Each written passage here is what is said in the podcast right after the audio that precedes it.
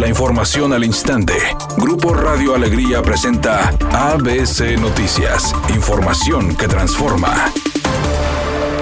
Ante las afectaciones económicas que dejó la pandemia de COVID, el candidato a la alcaldía de Monterrey por la coalición PRI-PRD, Francisco Cienfuegos, propuso un programa para obtener actas constitutivas legales a bajo costo, que beneficiaría a cientos de emprendedores. Cienfuegos mencionó que el proyecto tiene como finalidad entregar subsidios a comerciantes que buscan establecer nuevos proyectos. Finalmente, declaró que continuará promoviendo la implementación de estrategias que ayuden a la recuperación financiera de las familias regiomontanas.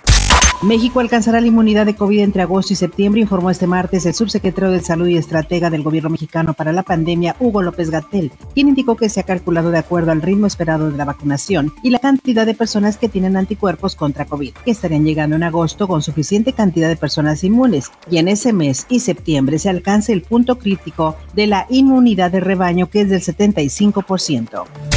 La Unidad de Inteligencia Financiera ordenó congelar cuentas bancarias del gobernador de Tamaulipas, Francisco Javier García Cabeza de Vaca, por presuntas operaciones con recursos de procedencia ilícita. Mientras tanto, y de acuerdo a fuentes judiciales, un juez federal ya habría girado orden de aprehensión contra el mandatario tamaulipeco, pero no por defraudación fiscal, que fue el motivo del desafuero aprobado por los diputados, sino por delincuencia organizada y lavado de dinero.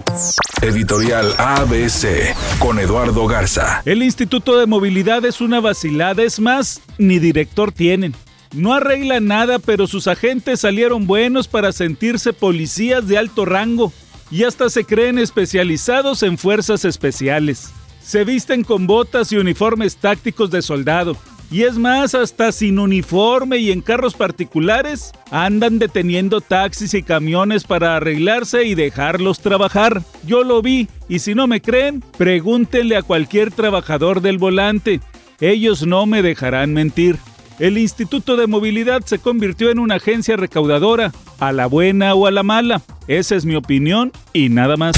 La nueva era de Miguel Herrera con Tigres está a punto de comenzar. Este jueves 20 de mayo, el Piojo llegará a la Sultana del Norte para firmar el contrato que lo vinculará por dos años con el conjunto felino. Y será este mismo día cuando se presente de manera oficial ante los medios de comunicación.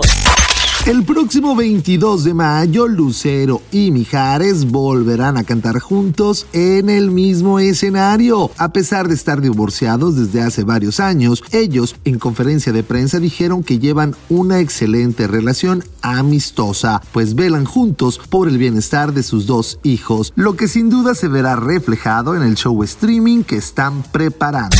Se reporta un percance automovilístico en la avenida Bernardo Reyes y calle Miguel Barragán, en la colonia industrial en el municipio de Monterrey. Tráfico pesado en la avenida Morones Prieto desde la calle Loma Baja hasta la calle San Luis Potosí, también en Monterrey. Nos llega el reporte de semáforo dañado en Guinalá San Miguel y avenida Orquídea en la colonia Hacienda Las Margaritas en el municipio de Apodaca. Atento a las siguientes recomendaciones, maneje con precaución y evite utilizar el teléfono celular al volante. Es una tarde con presencia de nubosidad. Se espera una temperatura mínima que oscilará en los 22 grados. Para mañana jueves se pronostica un día con cielo parcialmente nublado. Una temperatura máxima de 30 grados, una mínima de 20. La temperatura actual en el centro de Monterrey, 24 grados. ABC Noticias. Información que transforma.